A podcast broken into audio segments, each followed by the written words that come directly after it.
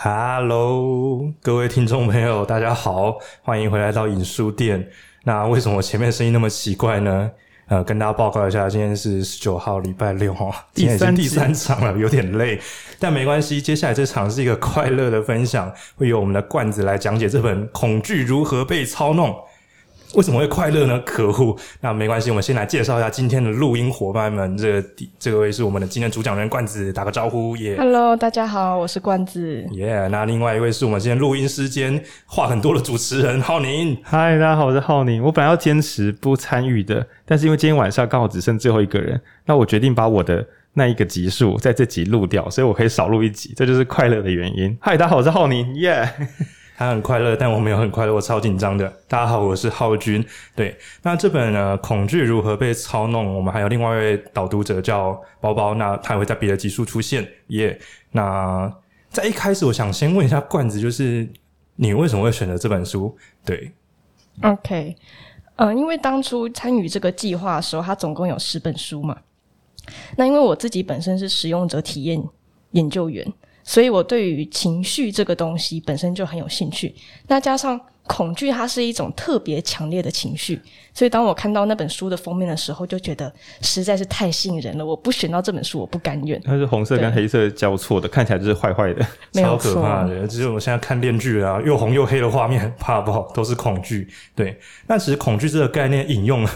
也是蛮常被引用的，像我们前面有录过其他两本，一个是《焦虑世代》，它从生理学的角度探讨说我们人到底在怕什么。那还有另外一本是《极端政治的诞生》，里面就聊到很多跟呃政治或社会相关的，比如政客如何操弄选民的恐惧，让他们支持什么人，或者说呃选民们在怕什么东西，所以想要跟谁团结在一起。那浩君，你身为一个东吴政治系，你觉得这次的选举有谁在操弄恐惧呢？我觉得今年反而比较没有诶、欸，上一次那个 两边都会大战啊，对，对对。我觉得每次选举就是你选任何一边，台湾都会不见，一定要的，两边投票率才吹得出来。对对对，这是一个共鸣。抱歉，打断打断。对。那这本书呢，既然它叫《恐惧如何被操弄》，那跟前面两本书也会有些不一样。它就真的会直接切入恐惧这个主题来跟大家介绍，包括恐惧从哪里来的，恐惧会对我们造成什么影响，甚至包括最后的，那我们该如何应对或面对恐惧会比较好。那接下来这个恐惧如何被操弄的介绍呢，我们就交给我们的冠子。Hello，好。那其实刚刚前面浩君有提到另外几本书，那其中有一本其实叫《焦虑世代》，有探讨如何从生理学的各种观点来谈来看这样子。那其实这一本《恐惧如何被操弄》，它更多是从文化的观点来切入，因为作者本身就是匈牙利的文化学者，对，所以这本书它没有从什么生理学的角度来探讨恐惧。但我个人觉得，如果我们要看待恐惧这个议题，它毕竟还是要回到。人的本能这件事情上，嗯、对，像，嗯、呃，我觉得有一个小问题可以帮助听众去回想的，就是你上一次感到害怕或恐惧，它是基于什么样的事情，或是基于什么样的事件？那不管我觉得你的回答是什么，它其实都代表人类的恐惧本身就是基于对外对于未来不确定性的感觉。嗯，那这是一件非常自然的生存反应，就跟焦虑一样。就像我相信刚刚前面浩君讲，他在录音前，其实他录过那么多集了，多少都还是会有点紧张嘛。那是一种很本能的反应。那恐惧也是，就是恐惧跟焦虑，他们是相依相存的。对，只是说恐惧它可以分为理性跟不理性的部分。恐惧理性的部分就是你真的面对生存的威胁了，它会激发你。呃，战或逃的自然生存反应，但另外一种不理性的恐惧，它就是在谈论像是迷信啊，或是可能有的时候被别人煽动，你一种没有办法自己控制的情绪，那个就会变得比较危险。对，嗯，那我这边跳跃切入好了，就是要讲恐惧理性跟不理性啊。我想听众一定会觉得说，那我怎么知道我此刻的恐惧是理性还是不理性？比如说，就是我把公司的我把公司的那个金库。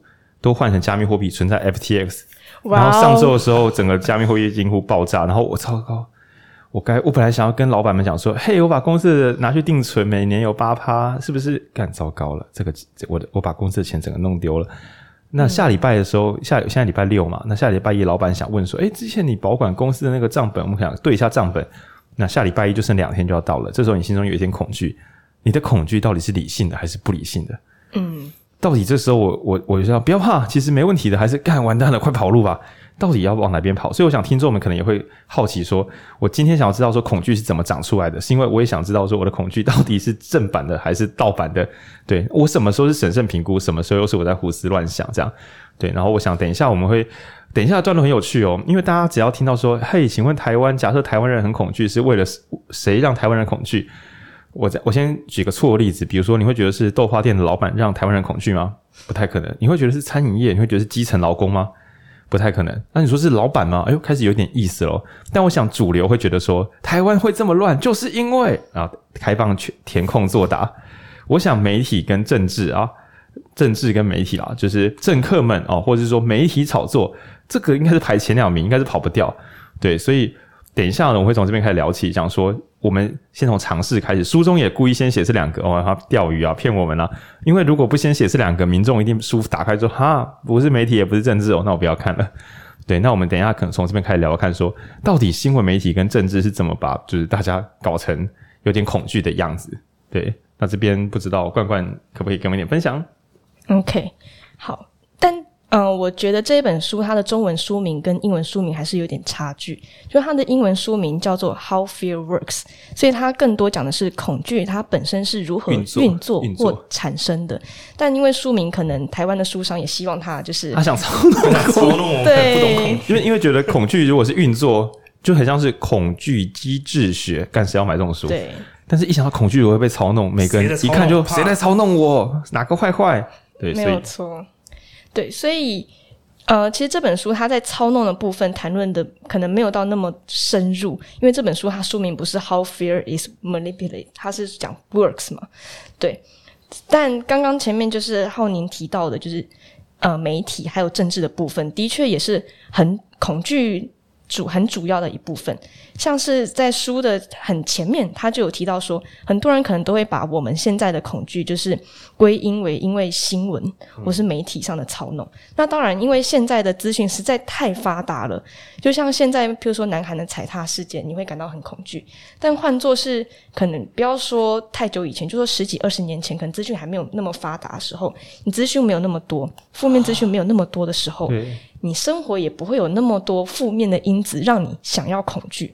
对，就是等你知道，我们做个假设，你知道南韩踩踏事件，如果你看到新闻的时候已经是去年的新闻，大家知道庞贝城吗？知道，嗯、庞贝城火山爆发很可怕、欸，很可怕，对，啊、对吧？没有什么比火山爆发淹死全城人更可怕的。但是你很难想象，大街小巷大家说，哎，你知道庞贝城吗？真的，连三一海啸都觉得很远了。所以庞贝城、车诺比、三一海啸这些真正更恐怖的危险事件，都比不上今天晚上我可能回家的时候看 YouTube 看到南韩人踩人，那我就感同身受，想说，靠，我跨年饭店都订了，我本来也要去人挤人，你那个即时感造成了巨大的压迫。对，所以作者有提到说，可能即时性也是一个重点。对。那关于到底呃新闻媒体是不是造成今天恐惧文化主流的原因？呃，书就是作者他有给一个印证，他就是说，其实就是我们刚刚说哦，我们的恐惧都是由媒体引起的这个说法，其实从十八世纪就已经开始有了。这个老梗，对，是个老梗。所以到底是不是呢？其实是非常值得我们再好好思考的。但的确，就是我们平常看到的新闻或电影，它其实都有很多这种。反乌托邦式的资讯喂养，反乌托邦式是指就是、嗯、我们讲乌托邦就是快乐美好世界，反乌托邦大概就是不那么好的世界。哎，等下这样子的话，像什么明日过后啊？我本以为在讲流麻街十五号。哎、欸，没事，好，我们就没有不是啊，这单不剪。好，听众老听众知道我们没有要凑台湾民主，拜托，我们的立场很鲜明，就是要抗中保台，好吗？就是不要怀疑我们。抱歉，明天过后，对。对，就像明天过后或之前，呃，就有很多末日的电影。但因为就是这种电影，它特别能够勾起人们的情绪，所以它可能会特别卖座。因为大家可以想象，如果是拍一部呃，你会过得多么幸福，风和日丽。对，风和日丽这种电影，大概不会激起人们太大的兴趣。所以，的确，新闻它会。呃，像是一个催化剂一样去滋长我们的恐惧，但是还要回到最底层。那我们现代这个社会的价值或是文化是什么？是什么样的土壤让这样的恐惧文化可以滋长？那这才是我们最应该探讨的根本。对。OK，那我这边岔开小闲聊。很多人会说媒体操纵恐惧，可是如果稍微对演算法有一点点、一点点认知，就知道是媒体卖恐惧弄人，还是人们太喜欢看恐惧新闻？绝对是太喜欢看恐惧新闻了。今天如果要播报说门口有这个，今天的台中市有许多高中生去骑脚踏车，就是一个践行的新闻。我真的很怀疑谁要点这个。但今天如果有人诶，就是手边骑脚踏车边把手伸下去要拿水壶嘛，对吧？就是喝水，结果手因为他手比较长，刘备双膝双手双臂过膝，他拿水壶的时候失误，把手插进去那个齿轮盘，然后把手指剪断两根。诶，这就是晚间新闻。然后这时候就会说啊，市府失能啦，高中生手指断啦。你今天不处理，以后还有多少高中生手指要？Fine Fine，就是这样，就是讲说为什么他没有一个保护盖，让手指会伸到那里面？脚踏车公司、活动企划公司、台中市政府螺丝是不是松了？是不是只拼选举，不顾人民的权益？我想听众应该可以知道，我刚刚是整个都在鬼扯，整个也没有因果关系。可是如果发生这个事件，是一定会这样报的。那是因为恐惧本来就是人的生存本能。今天呢，风和日丽的日子，我们忘记就算了。但恐惧让我们会出人命的事情，如果我们忘记，那不就代表明天再发生一样的包，我们就会无感的去出这个包吗？那所以呢，为了让我们人类这个机体哦可以好好的存活，所以有什么恐怖的东西，我们就尽可能存下来。那所以新闻有十二个，有两个恐怖的，我就多点那两个。那两个点阅率是四百倍。我是做新闻的人，我还不做恐惧新闻，我是想下班回家吗？那使得这个鸡生蛋，蛋生鸡，最后呢，整个世界都变恐惧新闻大作战。对，那当然这成因不是只有这样，因为这十八世纪老梗到今天怎么还这么有用？对，一定有一些不同的原因。那讲完新闻之后呢，我们来聊一下。政治政政治人物，等一下你们两个可以一起聊聊看。那政治在恐惧的这个运作上，又可能做了什么呢？那一样，我们要重申，我们的电台的立场是抗中保台。等一下呢，如果是讲任何有这个反对意见的话，都只是在做反串、做效果，绝对没有不敬的意思。对，我们也不是现在也不是在做思想审查哦，这只是闹着玩而已。好，好，请欢迎主持。既然我们要聊到这个政治议题哈，想问一下，可以帮我做变声处理吗？这是台湾啊，民主台湾是民主台湾是不可能真的会有什么大家去怒灌别人的网站啊，这种事不会发生的，因为大家都有民主思辨能力嘛，对不对？对啊，然后就是你声音，对对啊，每次哈到选举啊，就是两边的政治人物，像我们上一本书就有聊到这个点。两边的政治人物呢，一定会想办法巩固自己选民的选票或铁票，然后一定会互相贩卖一些恐惧。那这上一本书我可能小提到一点，就是呃，例如有一些可能是保守阵营就会觉得说，如果我们把票投给另外一边的话，那我们台湾的文化啊，可能会慢慢的倾向美国或西方。那这样子我们中华文化就不保了。那我们过去留下来这些文化传统，是不是整个都要被消灭掉了呢？你看我们现在连中文可能不太讲，然后哎，应该说。中文会继续讲，但是学校里面现在开始开了很多台语啊，或者是呃原住民语言的课程。那我们的呃这个文言文要去哪里呢？对，文言文可能在课堂上慢慢就被消灭掉，很可怕。那当然，另外一边也会想说，诶，那呃从其他方面来看，例如说政治上，我们的外交，如果我们投给某个党派的话，是不是我们感觉会向某个大国亲过去？那我们最后我们的政治经济命脉都把握在那个大国身上。把鸡蛋放在同一个篮子，那是不是有点危险？啊，所以你觉得台积电不能盖美国？它可以盖在台湾呢？你你是要问这个吗？没有啦，没有啦。这个大国到底中国还是美国？听众你可以用自己的政治立场随便上滤镜，哦，你开心就好。耶，这就是在政治上我们常常呃，大家可以常去比对的一些恐惧的贩卖。对，大概是这样子。对，那冠冠呢？冠冠你在读这本书的时候，书中的政治是你有什么样的想法和心得？就是它里面怎么提的？因为它里面，嗯，很多都是西方的案例，对对。然后他就有提到说，像这种政治恐惧，它最常会跟种族主义啊，或是仇外的政治人物和运动联系在一起。但这个也很好理解，就是我们可以想象，譬如说，通常我们女生什么时候会最团结？就是一起说人家八卦的时候嘛。主要是我不是女生，所以我意思哦，不好意思，对。对但就是。不管怎么样，就是当你有一个共同对抗的敌人的时候，啊、你就会觉得，哦，你们之间变得特别的亲近，特别的。敌人的敌人就是我的朋友，没有错，对对。大海的另一方，他们如果都死，不要 不要，不要不要不要不要不要不要，我们说是进击的巨人，不是讲台湾跟中国。对对。但政治上，如果说以台湾民众会比较有感的，就是像也是常常选举的时候会听到，像是今日香港，明日台湾呐、啊，后天乌克兰，对，会今日乌克兰，明日台湾呐、啊，这些都回到我们刚刚最前面讲的，都是在贩卖我们人们对于未来不确定性的恐惧。对，但我觉得除了台湾之外，像当初脱欧这件事情，哦，脱欧的时候，其实那个时候主张脱欧的那一个政党，他们也会打出说什么哦，如果今天我们还继续跟欧盟待在一起，破产啦，对，破产啦，或土耳其的难民就要进来啦，对，也都是在贩卖这种对于未来很不确定性的东西，对对，嗯，对，这是政政治上常用的一些手段，你。这个要我们把词调一下，把贩卖改成提供，把手段改成方法，这样子 对，因为我们不是在做自我审查啦，对，我们没有恐惧，这样。好，那之所以会这样子呢，我们前面聊一下，因为刚才冠子有讲到说，那个关于什么女生最团结的时候是一起讲八卦跟对抗外人。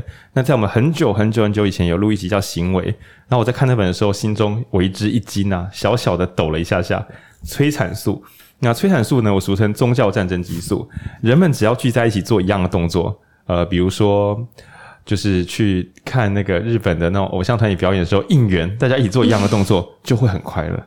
嗯，小时候跳健康操，虽然一边觉得有点尬，有点蠢，但是一边跟同学做一样的互动，还是蛮开心的。那包括像军国主义，一起踢正步，一起举起手，对，希特勒这样。那这个东西呢？只要人们一起做一样的动作，甚至围成一个圈哈，大家一起唱歌，就像教会一样，就会产生一些催产素。那催产素本来是女生有的，但其实只要一起做某些事，就可能会产生。催产素有个奇妙的功能，就是它会它它它的机转是排外激素，大家会互相对彼此更喜爱，或者是说更能够共感哦。你就想说同理心上升，对内同理心上升，但在资源匮乏的时候，对外的抗性就是攻击外部的那个集中力会上升。那所以我想说，嘎，这不是宫斗激素吗？大家聚在一起，一起喝喝茶，聊聊天，一边讲，对，拿一个妃子又在搞事了，对。那这个时候其实就变成一个强大的排外力量。那你不要想说啊，那都是小鼻子小眼睛，什么宫斗这样。但其实政党政治跟极端政治弄得不好，就是打给公喝不喝，全部人聚在一起的时候，对，然后一起敲锣打鼓，然后一起喊声，哇，这样，然后一起挥旗子，然后一起，比如说我那时候一参加年金改革的那个会议。然后我根本没有走进去，对，为什么？因为很多长辈在外面一起践踏我，对。然后 没有，其实只有一个人啦，大部分人都是有推倒的是一个人。其实长辈们没有那么坏，这样。那刚刚是玩笑。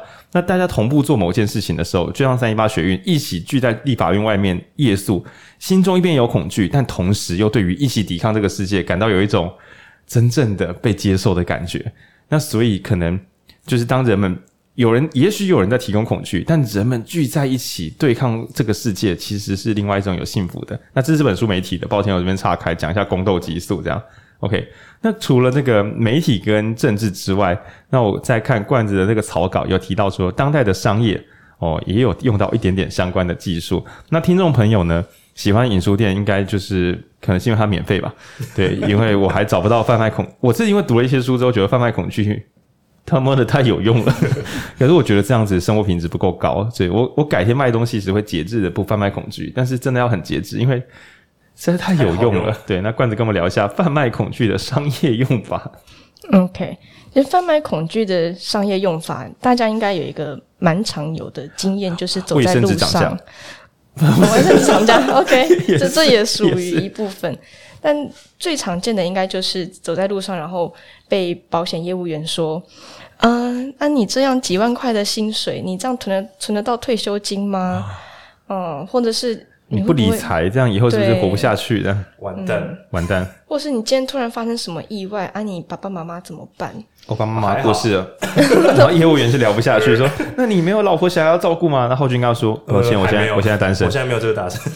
那你 好，先生，谢谢你跟人。”对，就是他可以找到任何你在未来想要的恐惧，然后拿那个东西来推销你，然后可能让你去做出他预期中的行为。对，那这个这个行为，其实在书里面它有一个特别的词，叫做“恐惧展演”。那恐惧展演，它指的就是把恐惧当做是一种表演。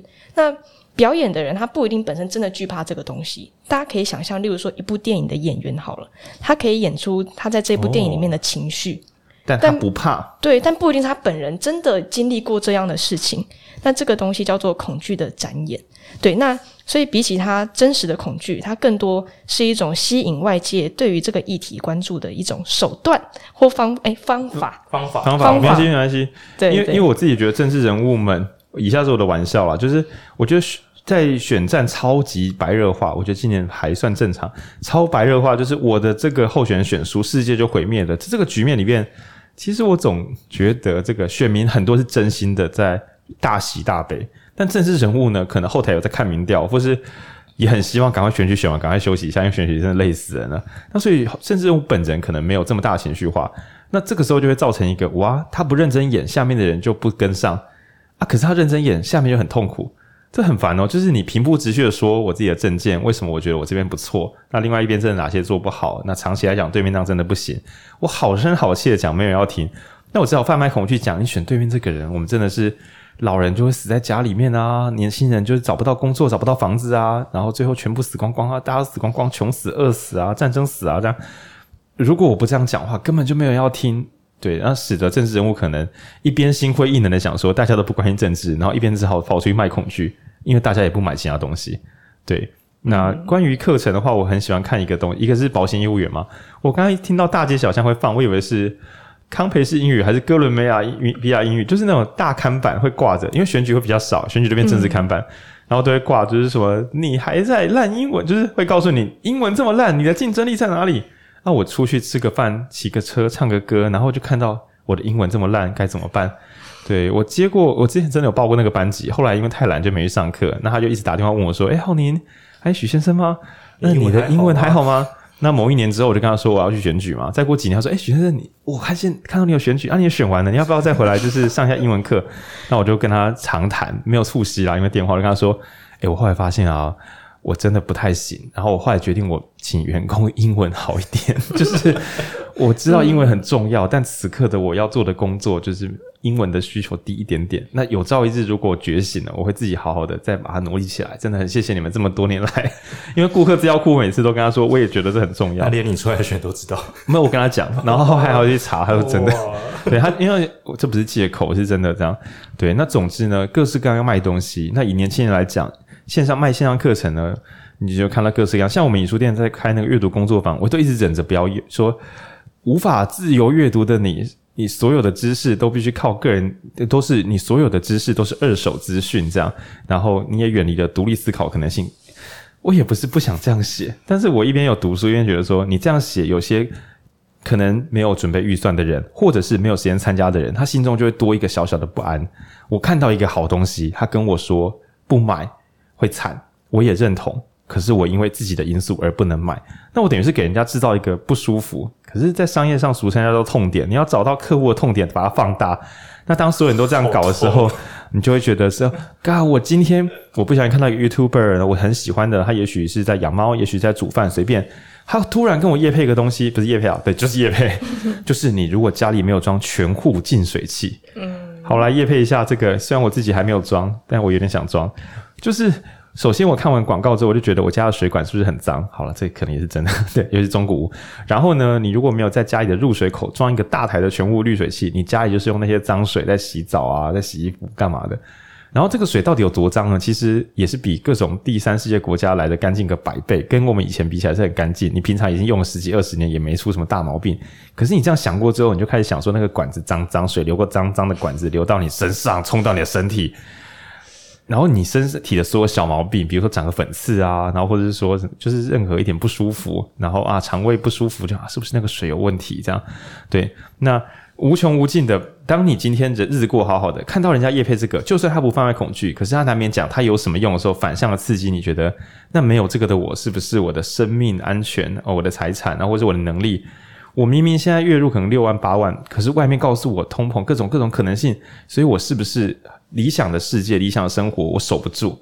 那我如果不做点什么，我一定会被世界淘汰。整个世界都在进步，看可恶，只好去买点东西，嗯、对，只好去买可乐，就是没有，就是 哎、欸，你知道有时候是恐惧贩卖到最后，以真实世界来讲，高压力很容易吃高热量食物来疏解压力，因为高热量食物会有会产生安全感。那主要是因为我们的祖先唯一的压力就是没有东西吃而已。对，所以今天高压的时候，我们会想要高热量食物。可是问题是，我们的压力来自于就是各种奇妙的商品贩卖。也许是你外语能力不好，也许是你口条很差，结果你压力一来，然后又不知道怎么排解，最后就会吃东西，然后变胖之后再卖你减肥广告。嗯，对，无穷无尽这样。好了，刚刚这整段呢是为了跟听众朋友聊，就是说恐惧从哪里补出来。那接下来呢，应该是这个恐惧，刚刚已经聊了很多，就是我们当代遇到的恐惧。但其实，在书中还是有特别讲一下，我们是现在才开始恐惧的吗？对，是十八世纪以前的人都很勇，都不怕，因为他们没有社群媒体，他们都不害怕。对，但其实不是的，从以往就有，像浩宁刚刚提到的，哇。我们光是连肚子饿可能会饿死，都是一种恐惧。那接下来这边呢，也会谈一下，包括恐惧是如何演化到今天恐惧，就是最原始的恐惧是什么，中间发生了什么事，才让我们今天社会上有这么多这么多可以恐惧的东西。OK，好，那如果要讲到最原始、最原始的恐惧，像刚刚前面浩年提到的，就是我们几百万年前的祖先，我们人类自古至今都害怕的，就是死亡。对，不是蟑螂。嗯，哎、欸，古代人我是不知道，当代人会怕蟑螂吗？不晓得哦。这个问题有点难，我再去找别的书。说法。刚刚冠子想说靠腰，你们在看死亡啦，死亡是正 正版的永恒恐惧啊。我自己是也蛮怕蟑螂的啦，对，所以我把我家所有的那个窗户都贴上那个封条什么。看我们家的小橘猫会把蟑螂叼进家里，有点想杀了。其实我们家有也是有防护，可是阳台是一个，嗯、我我们阳台没有全部都封纱网。然后就是之前不知道为什么猫就跑去阳台，把外面的蟑螂可能停在我们外面击落，然后抓进来邀功。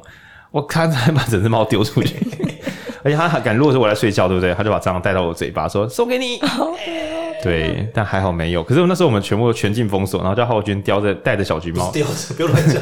浩军带着小橘猫去厕所，不让他把蟑螂吐进马桶里面丢掉。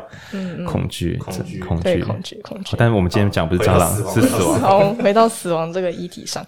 那所以，呃，因为毕竟如果人的生命消失了，那其他东西基本上就都没有什么意义了嘛。对，嗯。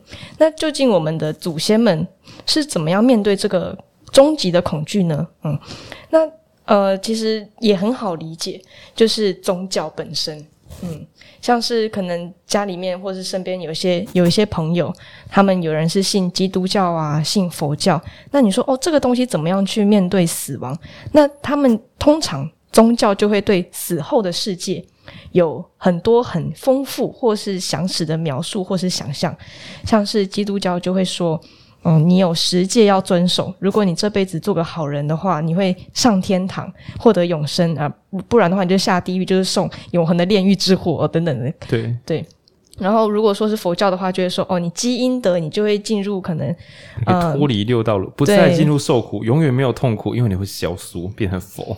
没有错。那如果说你真的就是这辈子积就是做了太多坏事的话，可能下辈子就真的跑去当只蟑螂，有这种可能吗？但蟑螂就让人恐惧，然后你发现你已经不再恐惧了，因为你就是恐，我不再恐，我就是恐惧。看蝙蝙蝠侠迷在想说你在哭，我是恐惧本身。那你讲亚伯狼变嘎抓狼，你知道亚伯狼吗？就是之前有人在讲说蝙蝠侠的台语是什么？但蝙蝠不是，你要知道蝙蝠的台语是什么？然后蝙蝠台语是亚伯，夜间的伯是婆吗？不知道，福亚伯，所以台语变亚伯狼，然后听起来 干超级超级不酷，超级不酷的嘎抓狼，干恐恐惧本身蟑螂人，这是反派吧？对对，所以其实古代人们他们就是透过这种对于神的敬畏，还有对于死亡的恐惧本身来约范他们。就是生在人世间应该要有什么样的行为，嗯、对。但这件事情其实到近代，尤其是一战、二战之后，就是科学跟心理学的兴起，理性主义崛起。大家可能呃有听过，就是尼采讲过的一句话，叫做“上帝已死”。对，他讲的就是说，好，大家今天不要再把你人生的所有希望都放在神身上。你今天人生下来，你就要对你自己的存在负责。没错，要相信资本主义。这个不是开玩笑的。神消失之后，后来转个几版本之后，不知道为什么就变资本主义了。对对，但呃，浩宁提到资本主义，也会让我其实我在读这本书的时候也蛮有感触的是，因为刚刚前面有提到说人要对自己负责，那甚至在可能几百年前的封建时代，呃，奴隶生下来的儿子是奴隶，木匠生下来的小孩也是木匠。亚伯郎的孩子的是，不要再亚伯郎，蟑螂的小。抱歉，这我太兴奋了。但现在资本主义的社会就会告诉你说：“你看我们的呃社会流动这么快，你努力就应该会有钱。你如果今天穷，就是都是因为你不努力。努力”对对，但我们知道很多时候事实并不是这样的。对，好，那我们来简这个重整一下恐惧。最古典的恐惧是死亡。那为了抵抗这个死掉什么都没有了的这个怎么办呢？所以。产生的宗教，宗教真的跟克服，要么就是克服死亡恐惧，要么就是找到人生的意义。这两个大招如果没有的话，你说要把大家聚在一起，然后相信一件事情是没那么简单的。那结果到了科学时代之后呢？诶，好像没有一个东西可以绝对性的消除我们的恐惧，变成理理性为原则。可是理性为原则呢，就是我们当然有点小跳跃，最终版本变成什么东西可以相信，就变成如果变成金钱挂帅，所谓金钱挂帅不是。它不是一个口头禅，是吧？金钱挂帅的时代，其实就是你有没有信仰宗教没关系，你的月收入只要够高，资产只要够多，你就会是幸福人生。所以追求资产会比追求个人意义来的有价值，诸如此类这样。对，那所以说前面的这个死亡恐惧跟这个就是用信仰来消除，那信仰其实也是为了消除不确定性。你想知道死后会怎么样吗？我们有一整套体系告诉你死后的世界是如何，所以你不用担心最后是不知道会去哪里的。那我觉得有时候就是你只要去有确定的结论都没有这么糟。那呃，跳跃举例，假设你有家人在加护病房，其实最恐怖的事情就是等那个手术灯，就是它不是会有那种连本土连续剧，就是手术中跟关掉。手术灯关掉呢，医生走出来的那个倒数几秒钟，其实就是一种最恐怖的体验，跟放榜没有什么两样。只是放榜失败就是再来一年，那手术失败呢，就是等下辈子这样，而且还不知道我们下辈子。那大概是这样子。然后我看关关的这个笔记里面有一个超炫炮段落，我觉得跟今天应该会是今天的。抱歉前面聊得太开心，但是有水准的段落应该是等一下这一段。这一段叫做精神世界的缺乏。对，那我们前面讲。宗教消失之后，那人们要相信什么呢？那我们的精神世界又发生了什么事呢？那也许你会说，精神世界有啊，我有偶像团体，就是我有影书店啊，这样对，影书店不错了。好，那我们先请关关来聊一下精神世界的缺乏这个段落。OK，像刚刚前面浩宁有提到，不管未来怎么样，但只要你有一个确定的结论，像是影书店，对，都会感觉到比较好。所以作者在书里面有一个。我觉得非常金句，我把它标示出来，叫做“社会缺乏一项共识或价值体系，让人们得以借此应对不确定性的威胁”。这个其实就是现代社会一个非常大的问题。尤其像刚刚前面讲，因为这些宗教啊等等树林它的消逝，所以导致很多传统的价值，可能对我们爸爸妈妈很重要的一些价值，在我们这个年轻时代，它已经失去它原本的影响力了。嗯，举一个可能。呃，台湾人也会很有感觉的一个例子，就是爱国主义。好了，哦，嗯，就是有些长辈会觉得说，现在大家已经不挥舞国旗，曾经国庆日全国只有一支中华民国国旗，现在却有不同的国家认同，这个国家的人已经不再团结啦。诶，这段不是梗，拍谢，这段不是梗，这是真的。所以韩国瑜崛起有一部分是因为他让很多人把国旗重新拿出来。那我在很久以前的集数有录过一小段，就是大家可能会想说，靠，卷村那些老白痴在那边，人家会过期会过期，就可能甚至会有这种年轻人，甚至会有这种负面批判。那我那时候举了一个魔幻小说例子，是这样，就是说。六十年之后，我现在三十岁嘛，啊，不要六十年太久了。四十年之后，我七十几岁。然后台湾呢，因为中间出了一些小乱子，所以我们已经被统一三十年了。然后呢，所有的年轻人在未来的世代，全部都卷舌，然后大家都共产主义好，然后每个人都在肩膀上绣习近平的这个刺青，这样就是衣服有刺青，身上也有绣习近平，习近平这样的，就是他们的王这样。然后没有人认为就是民主有什么好的，叭叭叭叭叭。然后呢，就在你七十几岁的时候。那个时候呢，因为出了一点别的乱子，反正那时候想要走走民主改革路线，然后这时候呢，有一个年轻人，你一看就知道他妈是个草包，满嘴屁话，但是他拿出了台独翠青旗。你上次看到这面旗子是四十年前，那个时候你二十几岁，你那时候相信台湾有民主的未来，只是后来这个东西不在了，那很多老朋友也消失了，那这些话题变成没有人敢提起的话题，已经过了三十年，那今天有一根。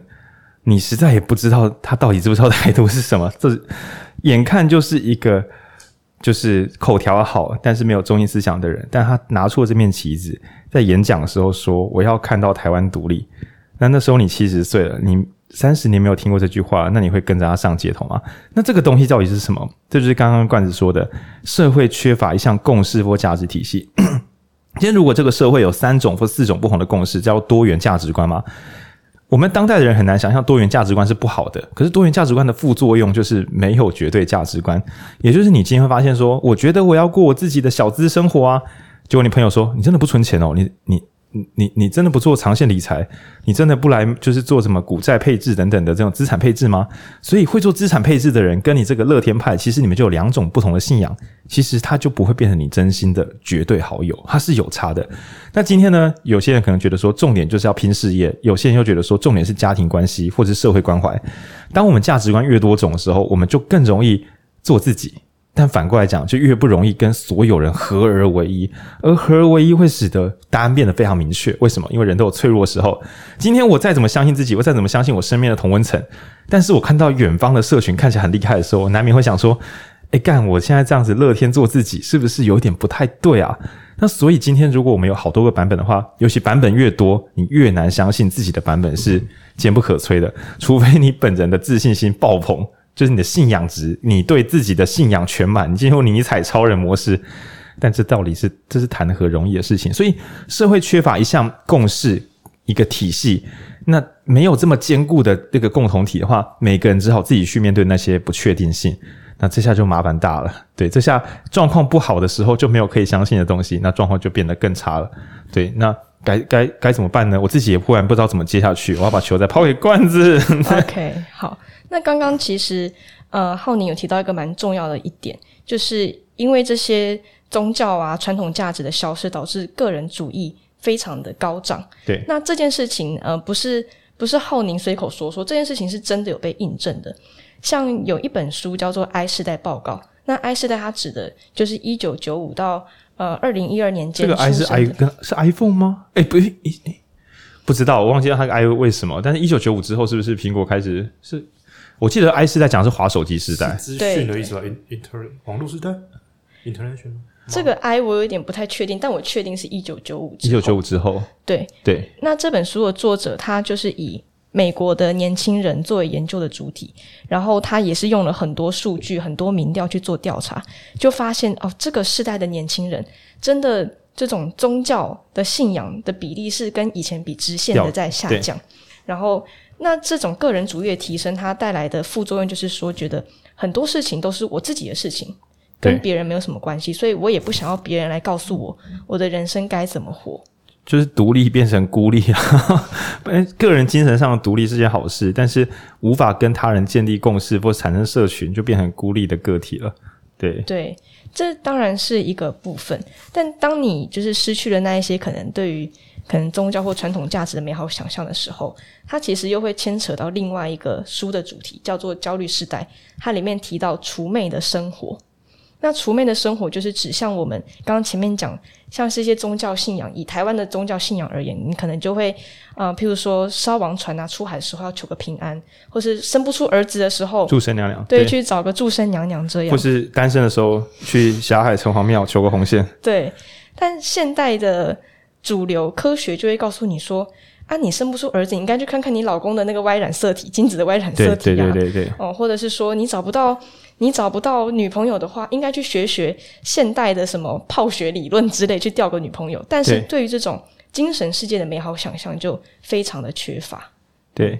那简单的说，就是我们前面焦虑是在有提到啊，跟这个真是相通的恐惧。科学化之后呢，我们没有抽象的东西可以相信。可是那些抽象的东西其实解决了很多没有答案的。比如说，就算你做再多科学研究，有些东西的豁然率还是会有。就是到底为什么是他不是我，或者是我不是他？有些根本不能解释。那甚至是去有个很有趣的行为啦。哦，这边就不冒犯大家哦，底下不是冒犯。呃，我个人是完全不做心理测验的。对。所以我是超刚硬派，我连心理测验都不相信。其实那已经很已经是有科学系统的东西了，那更不要说占卜。就是我是完全不可能靠占卜来给我命运做任何指引。但因为我自我个人认为，占卜的功能就是提供你一个随机性的选择，而你相信这个随机选择的时候，你就短期之内产生了一个个人的共识。你从什么都可以变成，那我先选一个东西来做，这本来就会提升效能。我既然相信这个机转，那我。我的占卜就会失效，因为我不相信那个占卜抽出来的东西。那我不如自己随便选一个东西，然后相信它。那当然，有时候我状况不好的时候，也没有办法这么的坚决。这样对。那总之，今天我们再退回来讲一点点，你让所有上班上的乱七八糟、眼前很痛苦的人，跟他说这不是水逆，那你接下来要跟他讲什么？就是你废。对啊，就是当你不能够用一些抽象概念来解答他生命的不安或困顿的时候。你就是强迫一些状况不那么好的人自己去把这个问题吞下去，然后呢，所以我觉得不同的说辞，比如说有时候我们会归咎于这个社会上的结构，有时候是说个人努力，那有时候甚至真的是想摸包啊，我们就说是运气不好。那这个至少是一个小小的防线，对。那只是呢，当这个书中讲恐惧跟前面的焦虑时代有点像，当我们的这个科学化越来越科学昌盛的时候，最后的那些神秘几率也慢慢被消除。所以，我们越来越可以找到很多东西是有可能有最终答案。麻烦就在于，好像都这么清楚了，我却还看不清，那会问题就出在我自己身上。那以前的我问我未来如何，我还可以相信神明，我就努力。但现在的我好像不是要相信神明，而是要相信自己去学系统性的判断方式，然后自己承担风险，跟自己调查数据，然后还自己去亲自执行。突然可以从一个轻松安身立命，变成有好多东西要烦忧。对，那跟焦虑时代会有一点点关联，这样。对，那我就我看到这个稿子里面有一个很有趣，就是讲说轴心世代，轴心世代这个可以跟我们分享一下吗？好，那轴心时代这一本书是有一个英国的文化学者叫 Karen Armstrong 他所撰写的。那他写的这个轴心时代呢，是指公元的前五世纪。那公元前五世纪，大家如果稍微回想，可以想那个年代出现了什么很厉害的人物啊、就是有像孔子、老子、苏格拉底。哦，佛是释迦牟尼佛，其实都是在差不多西元前五世纪，而且是在北纬三十度左右出现的圣贤们。哦，然后所以这本书就在探讨为什么在那个时代会有这一些大哲、大思想家、大哲学家这样。那呃，它里面其实有阐述它的背景，就有说哦，因为北纬三十度本身就是一个适宜人类居住的地方，然后再加上那是一个战火纷飞的年代，所以。就有这些大思想家开始去寻求心灵上的解答，像刚刚前面浩宁有提到，就是活在这世界上充满这么多苦痛跟不舒服的事情，我到底要怎么样去面对？对，对，好，没有，我刚刚比个手势打断了罐子，我只是要跟他提醒，要对着麦克风讲话，因为有时候看稿子会有点摇晃，这样，对 对对，嗯 okay, okay. okay, 然后嗯。我们有一些书都会有个怀疑，就是曾经的物时代，每一个时代的物质生活都不可能比得上二零二二年的今天，不可能。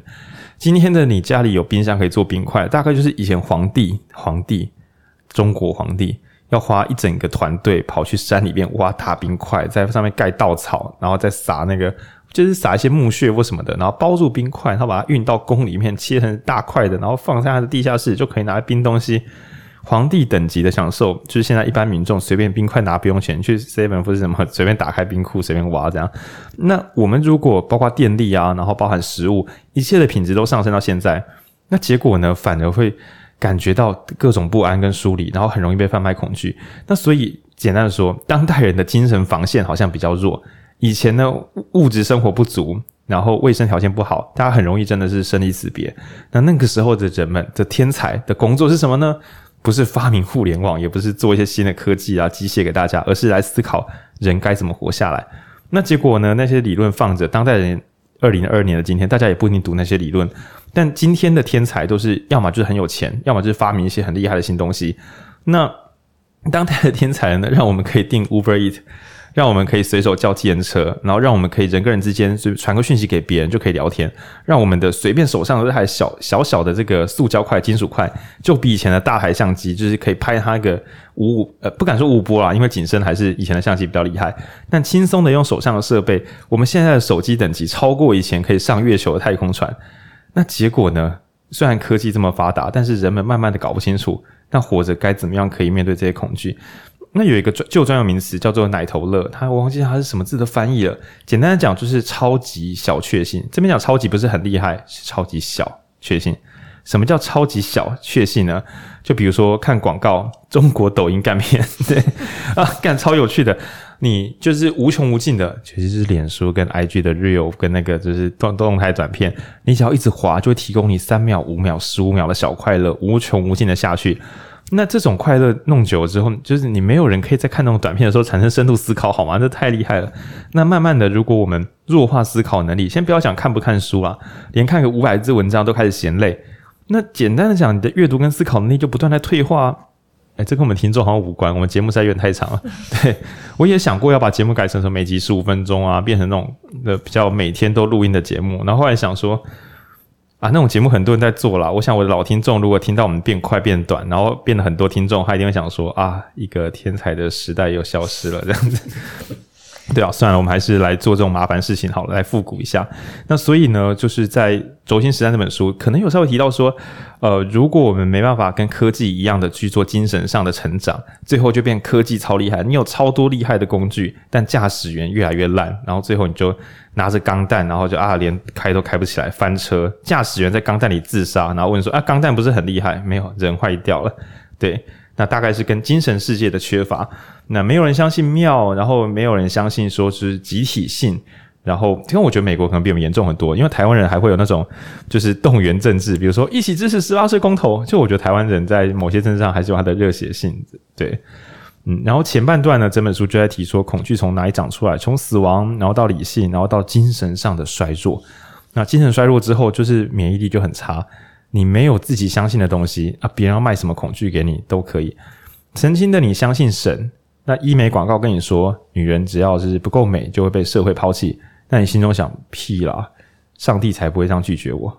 诶，你启动上帝之盾呢？一般的医美广告打不进去。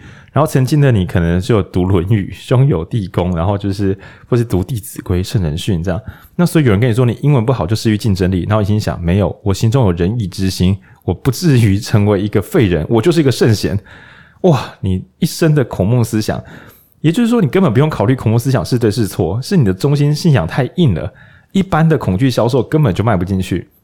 那今天呢，为了个人化，我就跟你说，那个所有的先贤哦都不一定是对的哦，你要自己想一想哦。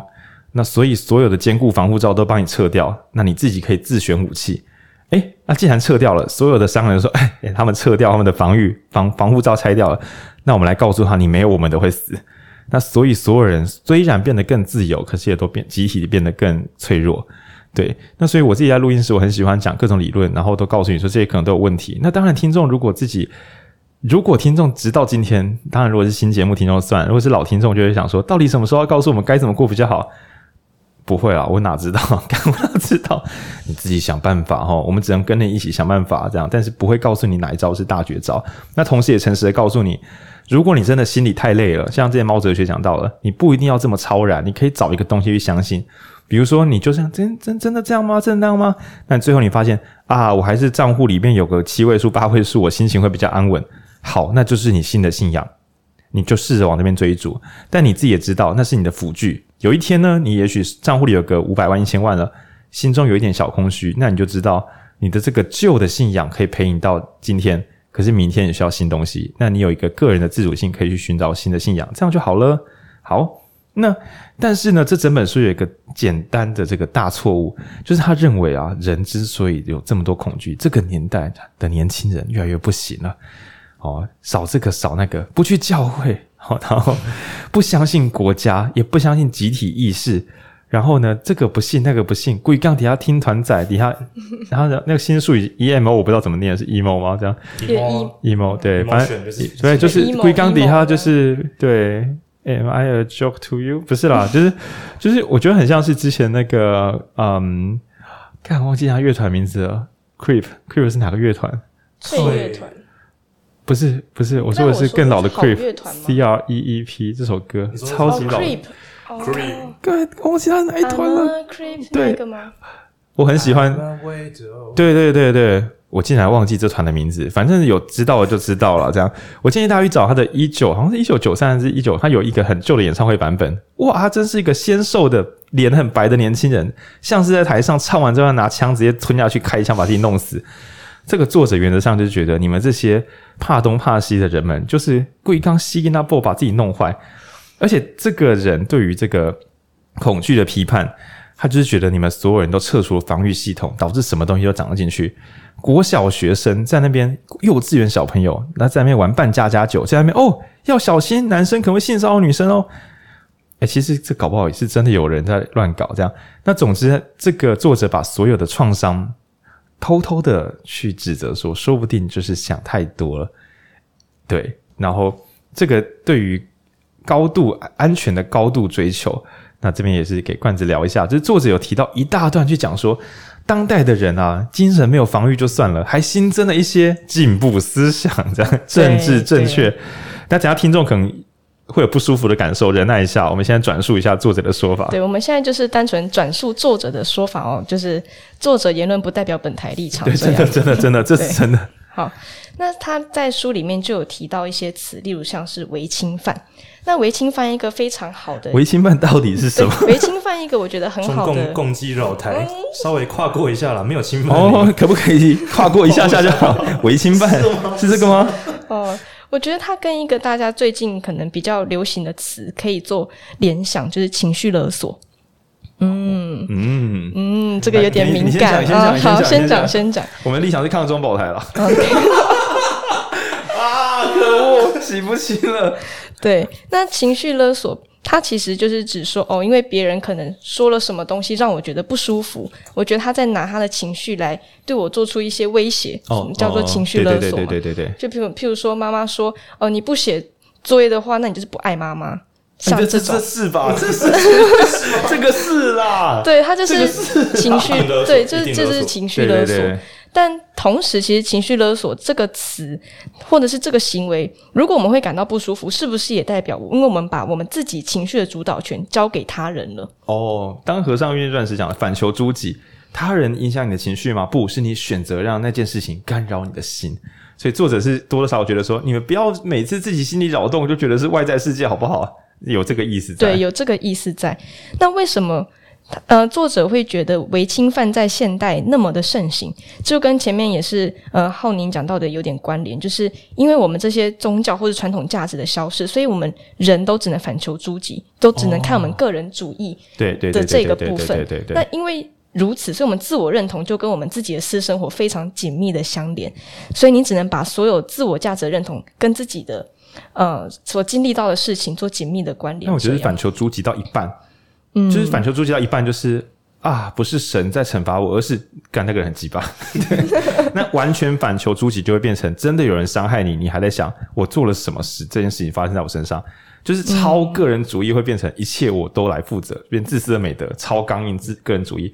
但是作者可能觉得说，诶，大家个人主义可能走到半路就变成没有东西可以信仰，但是所有人，你身边的所有不愉快，你都会推导向这个社会对我产生的恐惧、压迫跟不友善。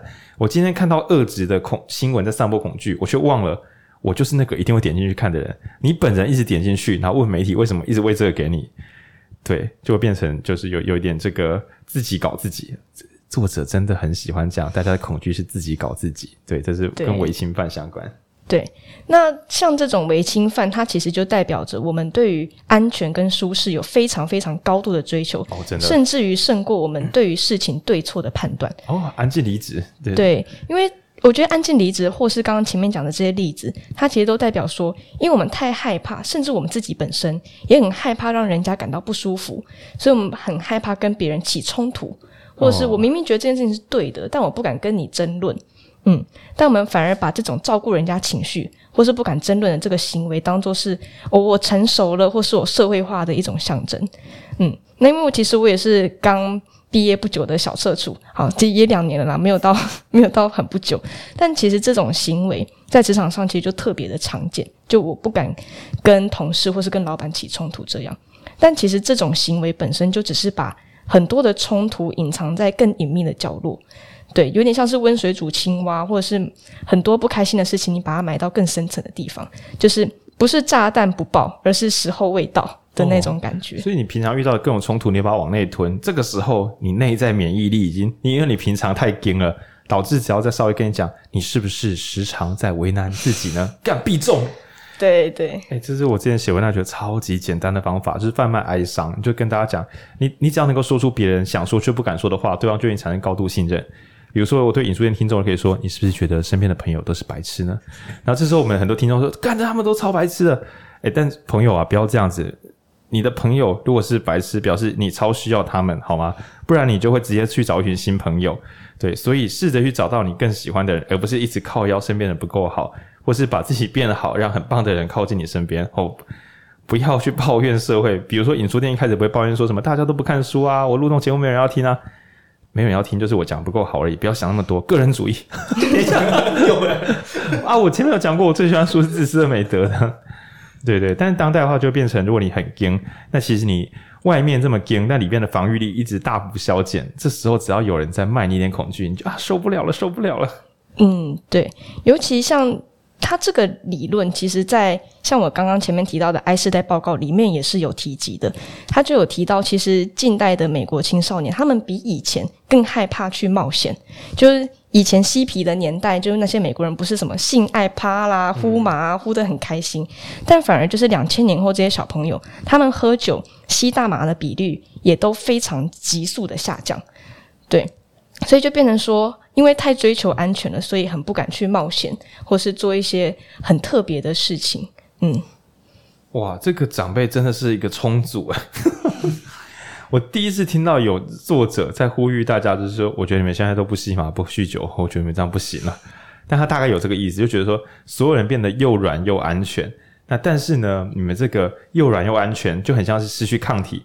就是以前的小朋友乱野放吼，就给他呼吸脏空气啊，那是假，那是多。哎，就是你，那结果现在都小心翼翼，就变成一碰就爆炸。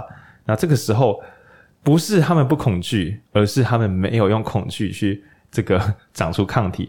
那所以这么脆弱的这个透明的人们，善良而透明的人群，只要恐惧之风吹过去，干全部都压起来，还集体暴动，因为从来没有经历过。天哪！这样子听完这集之后，听众怎么舍得不对年轻朋友贩卖恐惧呢？对对，但真的有用吗？说不定大家就是恐啊，只要大家觉得贩卖恐惧很有用，贩卖几轮之后，大家就会麻木，就知道这个不用怕，所以这时候又会成长，所以终究不可能有绝对性的，没有一个世代会一直可以被吓，不太可能会对。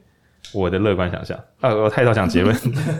好，但其实为什么作者会这么强调，就是对于安全的高度追求很危险，是因为他觉得我们会为了对于安全的追求而放弃其他很宝贵的东西。像这本书，它就有一个小段落的标题叫做“用自由交换安全”，就是当我们觉得嗯。在很动荡不安的年代，我想追求安全的时候，我会愿意交出我自己的自由。懂懂懂，就是和平协议之类的。没关系，因为我的立场是抗中吧。Oh my god！听众听到现在想说，到底电台是在偷臭民进党还是没有？一直听不出来。诶，其实是因为我后台我手上有个骰子，我会每隔五分钟骰一次我的新立场，所以你们不可能抓到我立场的。没有人可以对我做思想检查的。对，好吧，聊开这样。对，就是就是说，呃，作者认为，作者认为。想要安全并不是什么错，可是想要安全的心已经旺盛到，甚至愿意放弃自由。那我以下呢，举最流行的这个安静离职。其实安静离职这个字很有趣，因为安静离职要去上班，就是安静离职讲的不是真的就是就是就是辞职走人，而是悄悄的走掉。不是不是不是，是在公司里面，然后就不要继续拼过头，然后静静的领薪水就好了。那其实换句话说，就是因为跟老板吵。会挫赛，离职会挫赛，所以还是待着比较好，不要乱开玩笑。那只是用安静离职听起来会比较有主导性，不是我无能为力，而是我安静离职，所以能动性是很重要的。换一个框架，你就会比较好过一点点。那只是这个安静离职的前情提要，应该跟这本书作者想的是比较接近的，因为起冲突太可怕了。所以呢，你问我有没有想做的事，你问我喜不喜欢我老板，我我有我想做的事，我也不喜欢我老板，但是但是比起起冲突哦。我还是来安静离职好了，然后再做美美的 IG 图文，大家一起来，好像一起在倡议一个新行动。但其实就作者这个年代就觉得说，哇靠，大家把投降当做是一种运动诶，也就是以前的不合作运动，可能会会有人嫌说甘地太软弱，为什么不去冲冲组去跟他决斗杀人这样？可是甘地就觉对对于那时候的民运人士来讲，可能就觉得甘地就是安静社运。对，那当代的年轻人已经就是进化到因为。以前是因为跟独裁英国政府怕会真的出人命，所以就是安静革命。那现在就觉得跟老板吵会死人啊，安静离职。那说不定未来会有什么安静看电视跟各种话，就是这是以下是我的玩笑，就是如果我们那个安全性一直要求越来越高，最后变成任何有小风险的事情都不敢碰。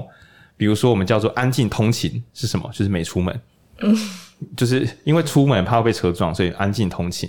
然后就，然后还有什么安静书信，然后就是两边都只自己发动态让对方看到，但不要传讯息，这样就不。对，这样就没有冲突，这样就没有冲突了。因为其实这这是我的玩笑啦，这是我玩笑。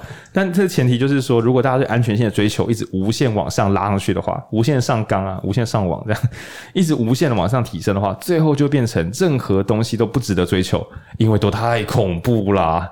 对，那这个时候这个社会又会变怎么样呢？答案就是，那大家催到爆炸，超容易被恐惧煽动的啦。对，怕真的是哇吓死。对，这是作者的想法。嗯。对对，就是作者他会这么担忧这件事情，就是因为他有提到说，这种交换自由或是交出自主权的行为，其实并没有办法真的解决根本，他并没有办法真的让人们就是觉得安全，哦、是回避而已。对，他、哦、反而会增强你对自己的生命缺乏控制能力的意识。哦，嗯、你自己也知道，你就是你不去打比赛。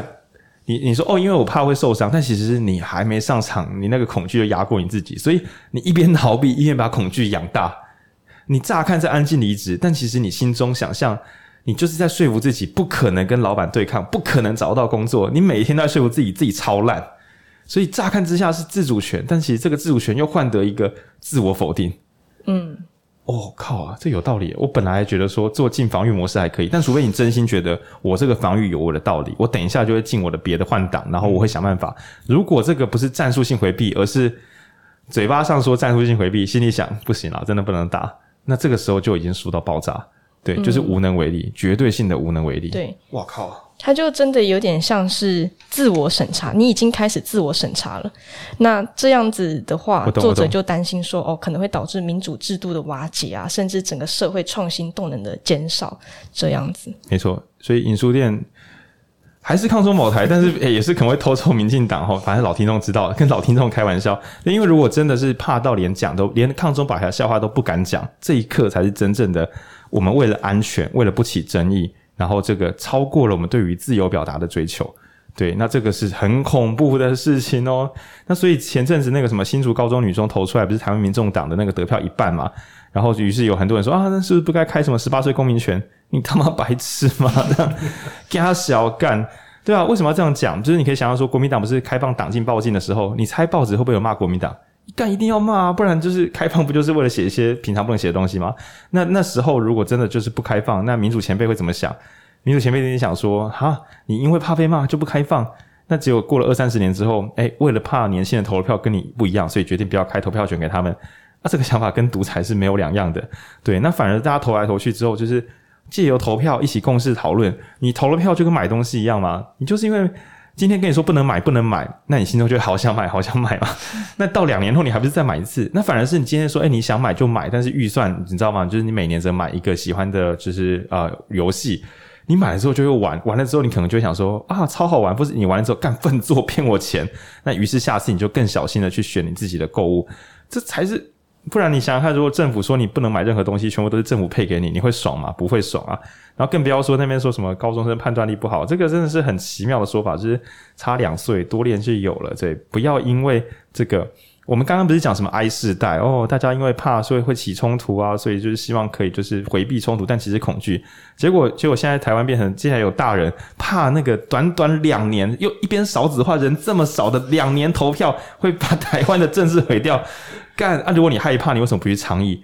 你说啊，可是年轻人不一定会听，你是不是表达能力不好？为什么人家讲会听，你不会听啊？因为年轻人比较容易被洗脑，容易被洗脑。就但是你知道，年轻人防御力弱到容易被洗脑，但你的表达能力能力烂到无法洗脑那些人，那不就是你烂到废到笑，还要出来跟人家选举，还要什么民主？哇，干真的是自己死一死比较实在一点点。为什么？因为你死后的世界是不会有。年轻人投台湾民众党毁掉你的这个世界啊，因为你往生啦，不是吗？对，你可以想象流麻街十五号的那些女性们对抗那个世界，真的刚毅坚韧，让你很感动。然后今天的你，你你一边觉得哦前辈伟大，今天的你我怕年轻人投票，干干真的是笑死，对啊。那所以我我就是觉得呃，很多人会选择躲在网军后面。什么叫网军？有人讲话很大声，然后你就跟着转录文章，也不敢表达意见，甚至是不敢转录，只敢在亲友面前就表达一点点小小意见。但其实应该是有话就就是谈出来，然后相信别人的意见跟你不同，也有还有讨论的空间。因为我们是神秘的民主台湾，好吗？我们政党票常常会有超级大翻盘。以台中来讲，我们可以这个把陈柏惟送上去打败这个严宽恒，然后再把他罢免的把他送下来，然后再选一个民进党的人上去去弄严宽恒。这显然就是一个台中人想干嘛就干嘛，完全没有在在意政治人物的感受。那但但是反过来讲，难以捉摸的选民就会导致政治人物必须该恐。当民众没有恐惧的时候，会恐惧的就是政治人物，对吧？那当民众很怕不选谁就死定的时候，那政治人物就可能会躺着选，那你就超赛了。因为就算政治人物是好人，他的基层难免会腐化。今天假设你上班，老板说月薪保证十五万，不管你业绩高低，不管你有没有做专案，都是十五万。你说你还会好好的一直努力下去，那你是个了不起的人。但大多数人可能难免会就是看甩，俗称看甩，就是放空摆烂也没关系。那我们不是要说在任者都爱摆烂，不是这样子的，而是你不要随便设计一个让政治人物摆烂也不会死的机制。那所以呢，让政治人物有点小紧张。当然你不要故意人家做很好你不投他，因为这太摆烂了。那只是不需要基于信仰去选举。那当然可能说你会担心说蓝营的只要选上，那台湾就一定会完蛋。这个我不敢说他不是。说实在话，因为。这个局面有点复杂，这样对，那但只是说，如果是少数人出门投，我我我把它整理一下，你投某个政党，使得台湾未来被改变，导致产生你不想要的结果，这是有可能的，这就是民主的功能嘛？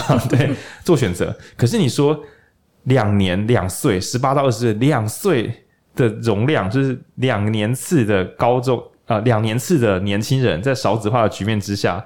而且他们可能还有期中、期末考，所以投票率还没有本地人高。在这个局面之下，影响台湾到未来崩溃，这真的太虎小了。这些还要投票这么多年，对你总这这真的是这个想象实在是太奇幻。那这就比较像是书中讲的这个呃，觉得很容易恐惧这样。然后当然还有另外想法是说，我觉得别人没有接纳我的意见啊，这让我觉得社会很不安全、很受伤。这个在台湾还好，因为台湾人还是野性蛮重的，常常可能一言不合就说啊，女权高涨啦，就是还会这样干干叫。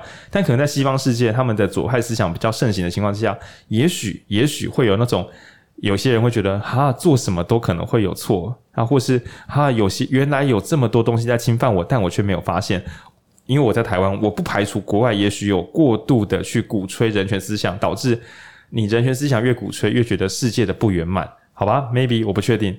对，但至少就是在在在台湾来讲，这个我们只就事论事，回到高中生的课题，这样两年的高中生去投票，毁掉你心目中的台湾，这件事情实在是太不小了。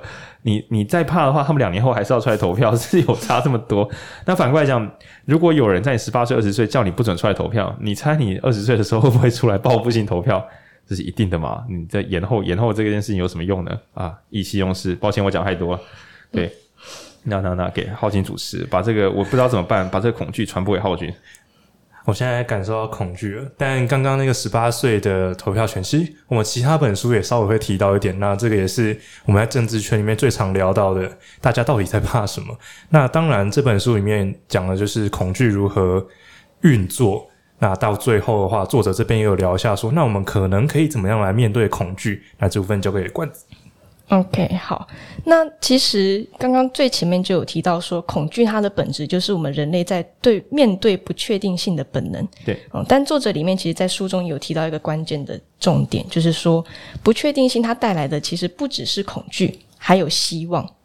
嗯，这两个恐惧跟希望也是双生朵拉盒子。对，所以呃，今天如何去面对恐惧，其实主要就是你如何看待跟回应不确定性这件事情本身。嗯，那我自己会把它拆解成两个课题，一个是你要如何看见恐惧本身，第二个是那你要如何看待它。哦，看见，先发现你在害怕，然后再想想看我该怎么面，怎么评断、评价我这个恐惧。对对，对，像是如何如何看见这个部分呢？像刚刚最开头我们就有讲到媒体哦。因为我们大部分的资讯都是还是来自于媒体嘛，那我们需要意识到的就是说，其实媒体它自古以来就是一种控制恐惧的工具。哦，多早之前呢？对，这多早之前呢？其实从苏格拉底那个时期就有了。那他们那个时候，他们控制恐惧的主要目的是为了不要让呃这些战士害怕上战场。哦，所以从那个时候，他们就已经非常娴娴熟的运用社交工程跟文字审查了。哦，我记得书里有提到说，他们会把一些害怕的字，或是就是不要把所有死亡啊，然后什么回不了家这些词汇经常删掉，让大家上战场时有一种阳光正面、没问题的刚勇敢、太平天国。对对对，所以我们可以知道说，这种控制恐惧的手法自古以来都有。那所以，我们第一个要看见恐惧的方式，就是我们怎么样辨识现在在喂养你恐惧的这个个人或是组织，它背后的目的到底是什么？嗯，就他到底有没有利用恐惧的力量去让你做他们预期中的行为？像刚刚我们前面有提到，譬如说卖保险这件事情，好了，就呃小女不才以前读商管的，所以我也考过就是保险的证照，这样、欸我。我有考过诶，我有考过。对对对。那我觉得，其实像刚刚讲到，好，虽然前面有说保险可能有在贩卖恐惧这件事情，但他说的话可能就是半真半假，真假参半。嗯嗯，对，就是前面说有没有可能你真的发生意外？对啊，的确有这个可能。或者说，我现在薪水会不会等到我六十岁的时候养不活自己？哦，不能说完全是零嘛，还是有这种可能。对。但其实面对风险最基本的概念，就是你怎么样做风险的管理。然后，所以你要做的事情就是，第一个去想这个风险造成的后果会有多大，你自己能不能承受？哦，所以这就是风险的转移跟风险自留的概念。好，有点有点学术，但简单来讲，就有点像是之前呃浩宁也有录过另外一集 podcast 叫做 P B C G 的问题解决力。对，那就是当你在面对一个问题或是威胁的时候，去想这个威胁是真的吗？这个记者有没有在好小我？对 对。那第二个就是好，真的有这个。问题的话，这个几率或它造成的后果有没有高到我需要那么的害怕？对对对，嗯，这就是第一个，你要如何去看见恐惧？对，那我们这边把它放慢一点点好了。那看见恐惧有两种可能啊，一个是去看恐惧来源的动机，你要猜猜看。那我们先做个假设：一，这个恐惧是真的，好，那等一下就进处理方案嘛。二，这个恐惧是假的。那所以你要判断说，给你这个资讯的人有没有可能想要借由你的恐惧来获得他的好处？那当然，我建议是全部都树状图岔开，不要只相信一种说啊，他都骗人的啦。万一他刚好有一次讲错是真的呢？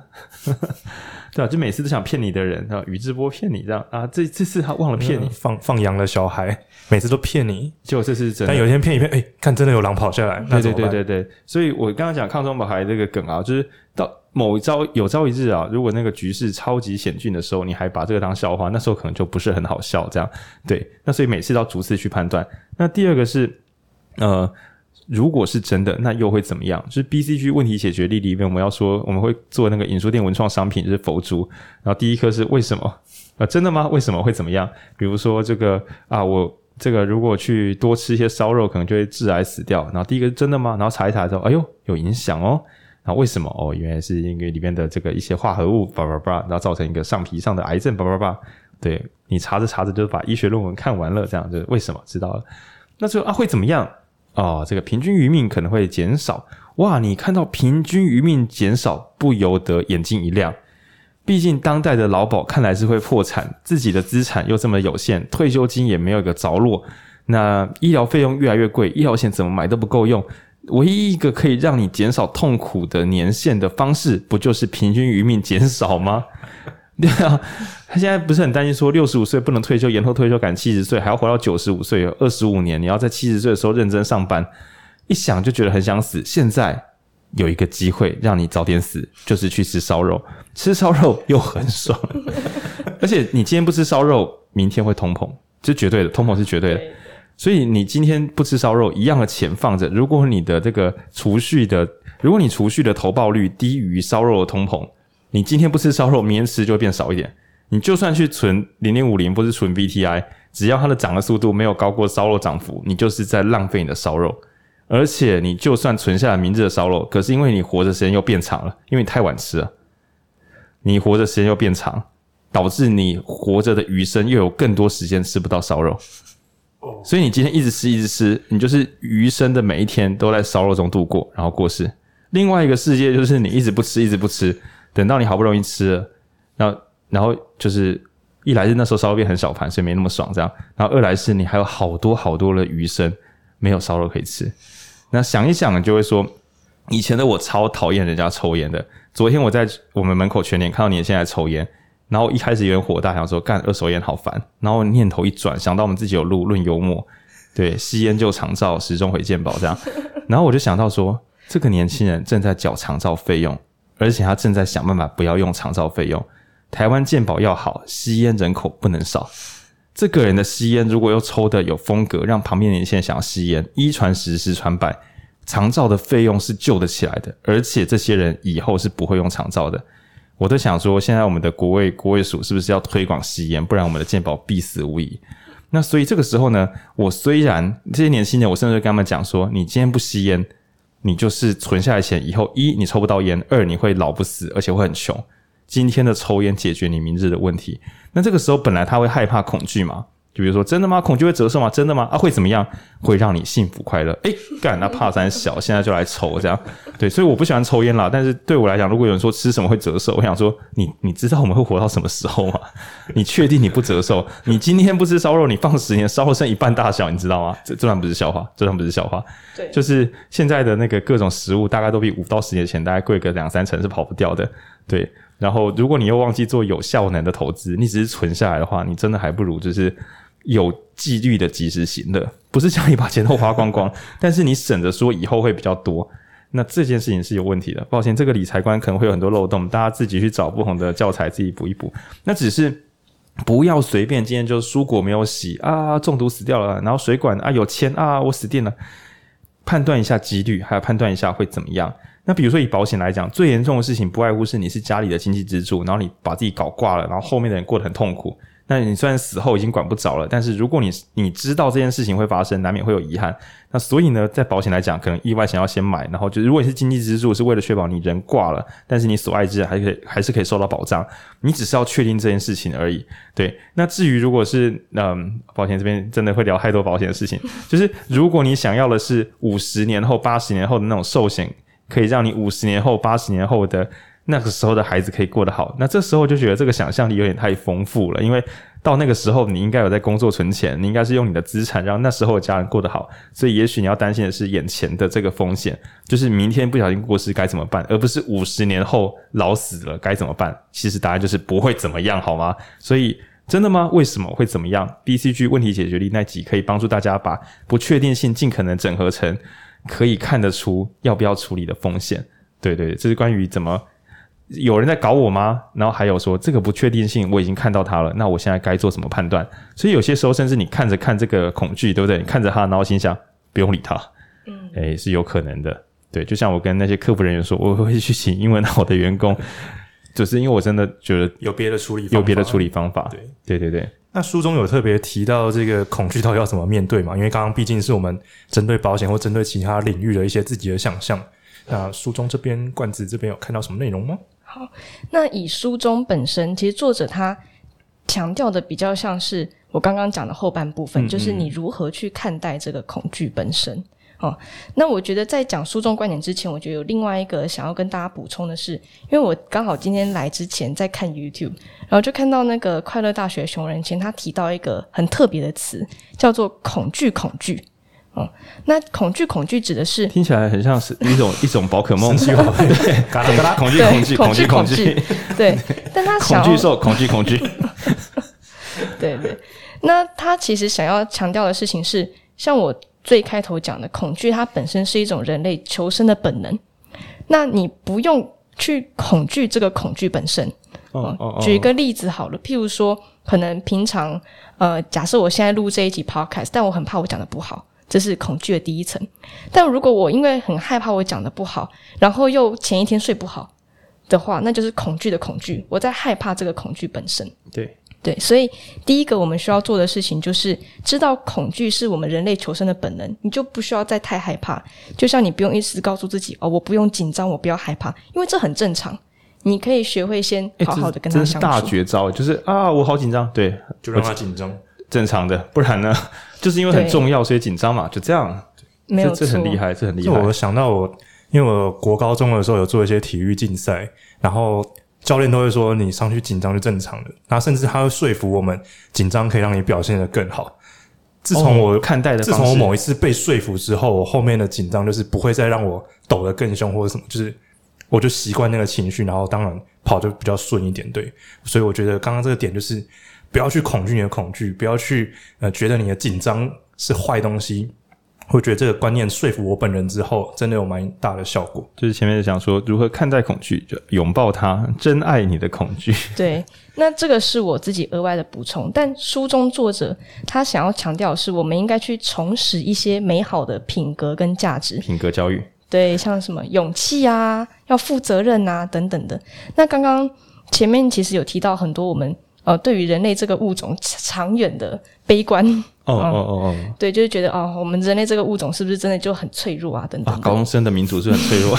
对，但书中的作者他就是想要强调，我们应该要对人类这个物种更有信心。就是有风险又怎么样？你要相信你受你是个受过高等教育的人类，你一定有想办法，你一定会有办法可以去面对的。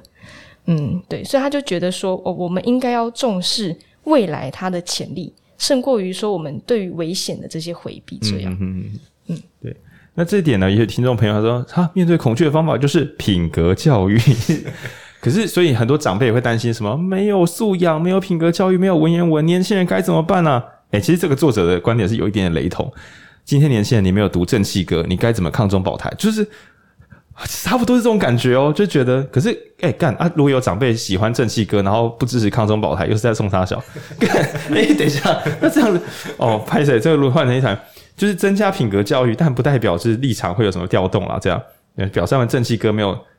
哎、我越想越火大。如果有长辈喜欢正气歌，但是觉得台到中国要打我们，我们就要投降，这 真的是听不下去。有可能他们价值观中想要保护的国不是。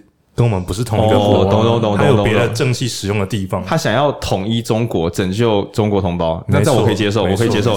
台湾人不应该偏安，你不能够因为害怕被中国打，你就不拯救整个中国。蒋委员长，大家一起站起来打回去。哦，原来是这样。我的立场是抗中保台。对啦，抗中保台是我们的台，我们的中华民国就是一大片的这个，我们要回去拯救我们。是抗中保中，抗中华人民共和国保中中华民国，抗中保中啊。好好啊，哎、欸，这真的很屌哎、欸！正气哥，正气哥，正气哥的爱用者应该要到这个程度。对，那为什么可以这么狂？主要是因为你真的有重视勇气跟责任，你有这些美好品德。你一个小就嘴，一你勇气也勇气过剩了吧？第二是你负责任。我虽然是一个台湾人，我住台湾，从小生长在台湾，但是我身为一个中华民国宪法统辖的这个国民，我就背着我中华民国一九一一年那一枪。对，让子弹飞。从那一枪之后，我就继承中华民国的血脉。今天中华民国的偏安是前人的能力有限，我要扛起这个中华血脉，挥舞我们的国旗，重新把中国民众救出来，让他们不用再每天在那边快筛，不用被他们中国载到西藏。今天不是看中国同胞的笑话，而是想我们会把中国整个打下来，让他们变成民主现代化民主国家。那这个就是什么？就是你真的勇气跟责任。你的责任已经多到不是抗中保台，是抗中保中了。你要让整片中华民国，不，中国土地都叫做台湾，就是你反向刷新，整片叫台湾。所以，我们以后讲北台湾是哪里？然后你说北漂，新疆。哦，然后你说啊南漂，海南岛。全台湾，全台湾这个字已经变成讲那个全台。对对对，那就是勇气跟责任。我自己觉得，说不定以前的人真的有这样想过，那真的是一个。你真的很相信的中央政府才会有这么多勇气跟责任。那但还有面对风险啦，面对风险，比如说，先不要讲什么统一中国这种，就是真的勇气全开的话。但是中国有没有可能跟台湾有些摩擦？就是这边摩擦讲的是丢飞弹会死人那种事情啦，实在是难以排除。可是你说因此我们会变炼狱，无法排除。但是有没有可能抵抗？好像说无法抵抗又怪怪的。强国俄罗斯打乌克兰搞了半天，虽然是真的有死伤。但是那是短兵相接陆地，那我们中间隔一个地域台湾海峡，真的这个战争会如此顺利吗？好像未必。对啊，可恶，这边会很多政治判断，我不能再聊，因为我觉得我有误判的可能，所以我不敢自己这样子下判断。因为我觉得每次叫引书店的人独立思考，但我觉得你们好像还是蛮相信我们的，这个是没有办法的事情，因为大家对媒体是有信赖的，所以我决定这边就是打模糊仗，不去做讨论，请大家自由判断跟思考。OK。好，那总之，作者认为，如果我们的勇气跟责任这些传统品格，现在有多元的多元的文化、多元的信仰，可是勇气跟责任这种标配，是不是还是捡起来放身上比较好？大家会比较健康。呃，这是作者认为。当然，作者的小偏见就是他认为，呃，你的脆弱来自于你勇气不够，这可能也是把个人的、把社会的责任再重新丢回到个人身上，就变成那种你穷是因为你自己的问题，你很痛苦是因为你自己太脆弱。这种话是真的是听不下去。这样，那但是呢，如果我们今天要面对我们多风险的多变的未来，那也许大家有勇气又愿意负起这个责任，整体上来讲会比较健康一点点。OK，那你最后有写一个爱因斯坦，这个很酷诶，我想听听看。OK，就是因为其实前面就有一直提到说，恐惧它其实一直以来都跟我们道德是绑在一起的。那到底有没有一种什么新的东西是可以取代恐惧来规范我们人类的行为呢？那在书中，呃，作者就有提到爱因斯坦，其实在很早之前就有一种盼望，就他希望有一天，就是在人类遥远的未来，好希希望是近代的未来啊，对，恐惧它可以不用再跟道德绑在一起，我们可以以理性。教育和同情作为基础，然后让它变成一种我们人类新的伦理，就变成说，你今天真的去帮助他人，不是因为你恐惧说，哦，我今天不扶老奶奶过马路，会不会被人家说，呃，我很没有爱心，而是因为你真的自发的很有爱心而去做这件事情。对，那他指的就是，好，我希望我们未来的人生可以不用再被恐惧驱使。对。那这边有个字叫做这个呃道德，那我们再回头讲一下，曾经呢有一神教嘛，就是我们要么就是相信佛啊，相信道教啊，相信耶稣。那其实，在传统社会秩序里面会有一个叫道德，比如说你是一个好的基督徒吗？那你应该周日要来做礼拜，而不是在家里面打宝可梦紫珠这样的。对，但是今天可能想说，干谁要去教会？我我十八号发售，周末两天就是打好爆，我跟老板都请好假了。当代会有新的道德观吗？那可是呢，当道德变得很多元的时候，其实不管是媒体啊、政治跟商家，都会贩卖新的道德。比如说，你身为台湾人，你怎么可以？然后就会贩卖他后面要买叫你买单的东西。比如说，你怎么可以不后空翻做瑜伽？然后就想说，哈，傻小，然后开始跟你解释一套逻辑，然后讲说这是我们固有的传统，这样。那就像是呃以。如果是以商业上来讲，就会说，你身为一个家里的经济支柱，支柱，你怎么可以不会财务管理？然后就开始讲说，你这样是不称职的一个经济，就是你是一个不称职的当代人。那今天你，哦，你今天那个喝饮料没有带环保杯，你就是一个不称职的地球公民。反正你有各种东西都不称职哈。那导致呢，我们不只会告诉你未来是很难以理解的，也会告诉你。你这个也做错，那个也做错，那你想要摆脱你心中的阴影，你只有买单我说给你的东西。那爱因斯坦人很好啊，对，虽然他最后不小心弄出了原子弹，这样，对，不是啊，抱歉，真的岔开了。你要认为说，有幸在某一个健康的未来，人们不是因为恐惧所以才去做正确的事情，不是因为啊，如果不去扶老奶奶过马路的话，大家会怎么看我？不是因为这种愚蠢的怕被人家说不是。怕给人家看笑话，而是，哎、这个老奶奶感觉需要扶，诶，因为她看起来走路很慢，好有马路好危险哦，我去扶她一下，是发自内心的做一个正确的道德判断，而不是演给社会规范看。对，她希望是那一天，然后我我就觉得说，诶，这非常好。我们今天买线上课程，然后原则上是因为想要自己往自己想去的地方，而不是如果我跟不上该怎么办。我不是害怕失去，而是我有想要拥有的东西。那这样子会健康很多啊！不然大家就是买完之后恐惧消除了，觉得啊，我尽了道德责任，我已经花了两万块去上课了，我现在是一个上进的人了，靠腰 就变成是演给别人看。可是其实也没人在看。然后每一个去想要逃避恐惧造成的副作用，就是你反而是对自己的信任感更低，对，你不相信自己，然后然后你做出那些遮掩式的行为。然后乍看之下呢，是在寻求安全感，但其实内心变得更加不安。对，那这样大家就会陷入恐惧之中。好，那在最后的最后呢，不知道就是冠子有没有什么个，就是对这本书的总结，或者有什么建议想跟大家聊聊看这样。OK，那这本书其实我自己因为一开始就前面讲，我对于恐惧这个主题就超级有兴趣，所以就是呃。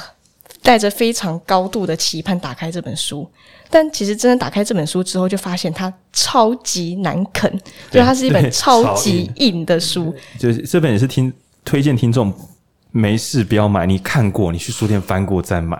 对对，对，就是那个时候有一个误判，就是没有真的实际把它打开来看过就选了。就它里面，因为它有非常长的脉络，它引用了非常多历史上文化的事件，嗯，所以它。基本上有点像是论文等级，在叙述恐惧如何运作。那如果说就是听众，你像我一样是一个呃类似这种研究员，啊，也是研究员，对，我是研，对我是研究员，U 差研究员这样，对，或者是你本身是文化媒体从业者，你对于这个脉络本身超级有兴趣的话，那这本书很赞，对。但如果说你是一个想要呃，知道恐惧怎么样去避免呐、啊，或者怎么样面对恐惧的话，呃，虽然书中有一些像我刚刚提到一些很棒的金句，但它其实就是非常散落在书中的各处。对，你需要花比较大的力气才能把它找出来。就听完这集就先这样，先这样。对对，就可以。呃，要不要买？可以再缓缓这样。对。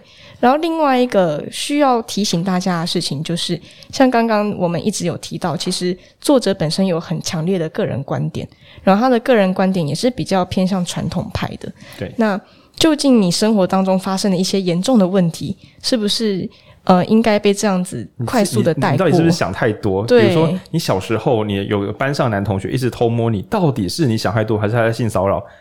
这个你不要真的书中人家讲你想太多，你就想太多，自己再再判断看看。对，就是要提醒大家在阅读的时候，一样保持独立思考，而就如你就是聆听本台节目也要独立思考一样。对，对，做什么事情都要先想想。不要听我们在开安静离职的玩笑，明天就跟老板搬桌，然后就真的被炒鱿鱼，然后过得很惨。哎，干，自己想想哦。对，自己想想，就是呃，一样我们要做总结，就是说书中它是强调你要回到个人的勇气去面对这个世界，但是呢。今天你个人的贫穷或个人的没有房子可以住，其实真的不一定是你勇气不够，很可能是社会结构、税收问题。我们后面会聊那个北欧不是神话啊，不是讲说我们会聊那个平等是资本主义。我们会告诉你，社会结构有时候就会让你的游戏变得超级难玩，参数调错了哈，不是你个人不负责任，是参数调错了，所以根本玩不下去。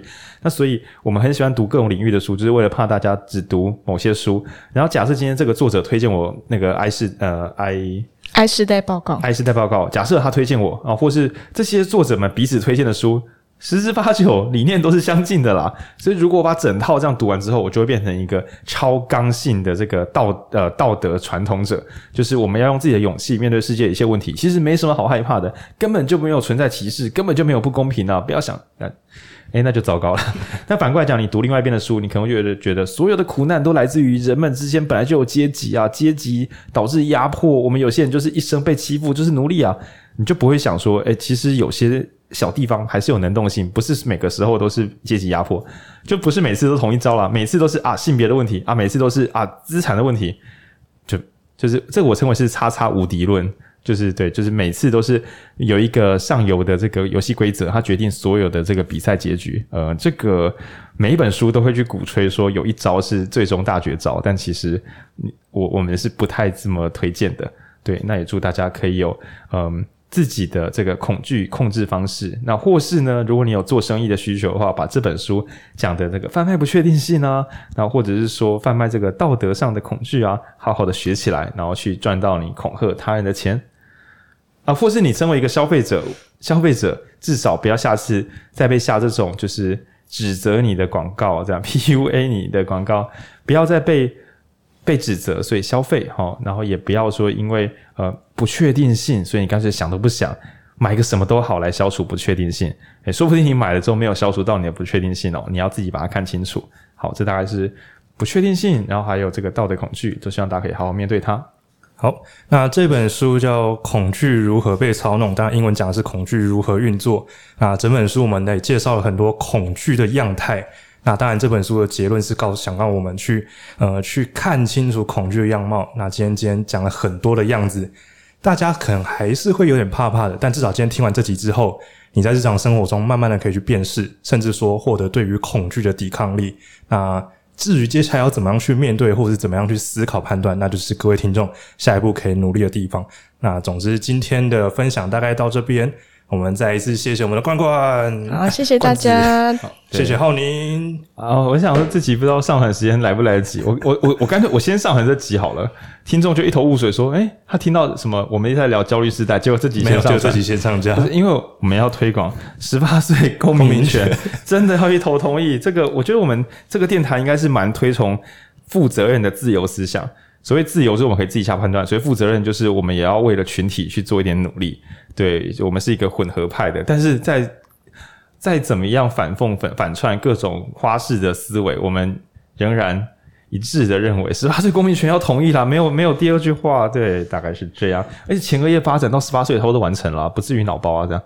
我觉得好，好，那我们今天就集到这边，谢谢大家，拜拜，谢谢大家，拜拜。